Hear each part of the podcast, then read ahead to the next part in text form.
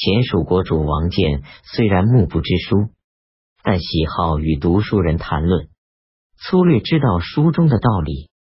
当时唐朝的官宦之家大多在蜀躲避战乱，王建对他们以礼相待，让他们研究编纂典故成立。所以，蜀的法令礼乐制度有唐的遗风。王建的长子孝郎王宗仁小时候因病致残，立他的次子秘书少监王宗义为遂王。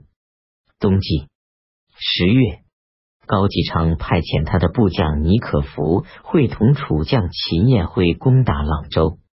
雷彦公派使者到淮南祈求归降，并告急。弘农王杨沃派遣将领林业率领水军驻扎平江，李饶率领步兵骑兵驻扎浏阳，以救援雷彦公。楚王马殷派遣越州刺史许德勋率兵抗拒，林业进军驻扎狼口。许德勋派善于游泳者五十人，用树木枝叶遮盖他们的头部，手持长刀。顺长江漂浮直下，夜里侵犯灵业军营，并且放手。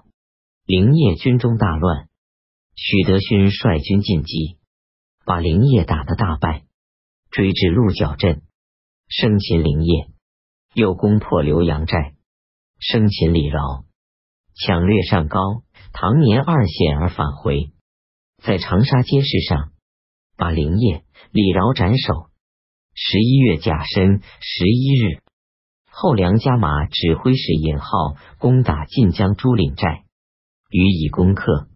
宜昌节度使刘守文听说他的弟弟刘守光囚禁了他的父亲刘仁恭，集合将吏大哭说：“想不到我家生了这个萧敬一样的禽兽，我生不如死，是与你们讨伐他。”于是发兵攻打刘守光。互有胜负。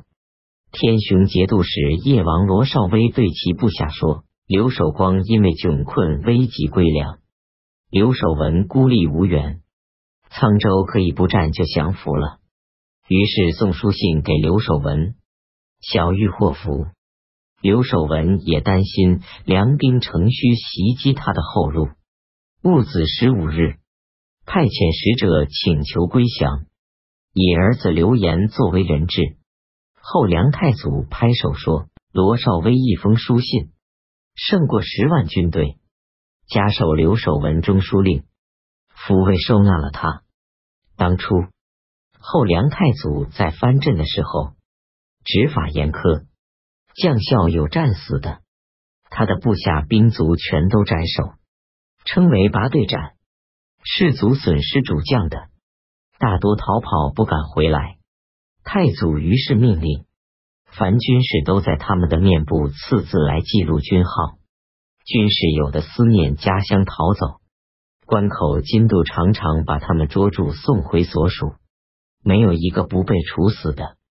他们的乡里也不敢收容，因此逃亡者都聚集在山林川泽之中做强盗，成为州县的大害。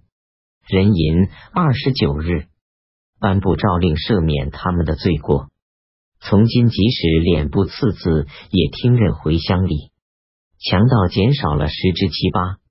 淮南右都押牙米志成等率兵渡过淮河，袭击颍州，攻克颍州外城。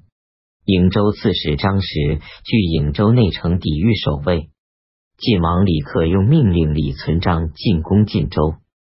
即以分散上党的军力。十二月壬戌十九日，后梁太祖诏令河中、陕州发兵救援晋州。甲子二十一日，后梁太祖诏令派遣五千步兵骑兵救颍州。米志成等退走。丁卯二十四日，进兵侵犯州，淮南军队攻打信州。信州刺史威载唱向吴越王前求救。二年戊辰，公元九百零八年春季正月癸酉朔初一，前蜀主王建登兴一楼，有个僧人剜出一只眼珠献上，王建命令师范给一万名僧人作为回报。翰林学士张格说：“僧人无故自残，赦免他的罪过已经是幸运了，不应该再加以推崇奖赏而败坏风俗。”王建这才作罢了。丁丑初五，前蜀任命韦庄为门下侍郎，同平章事。辛巳初九，王建到南校祭天。壬午初十，大赦天下。改年号为武成。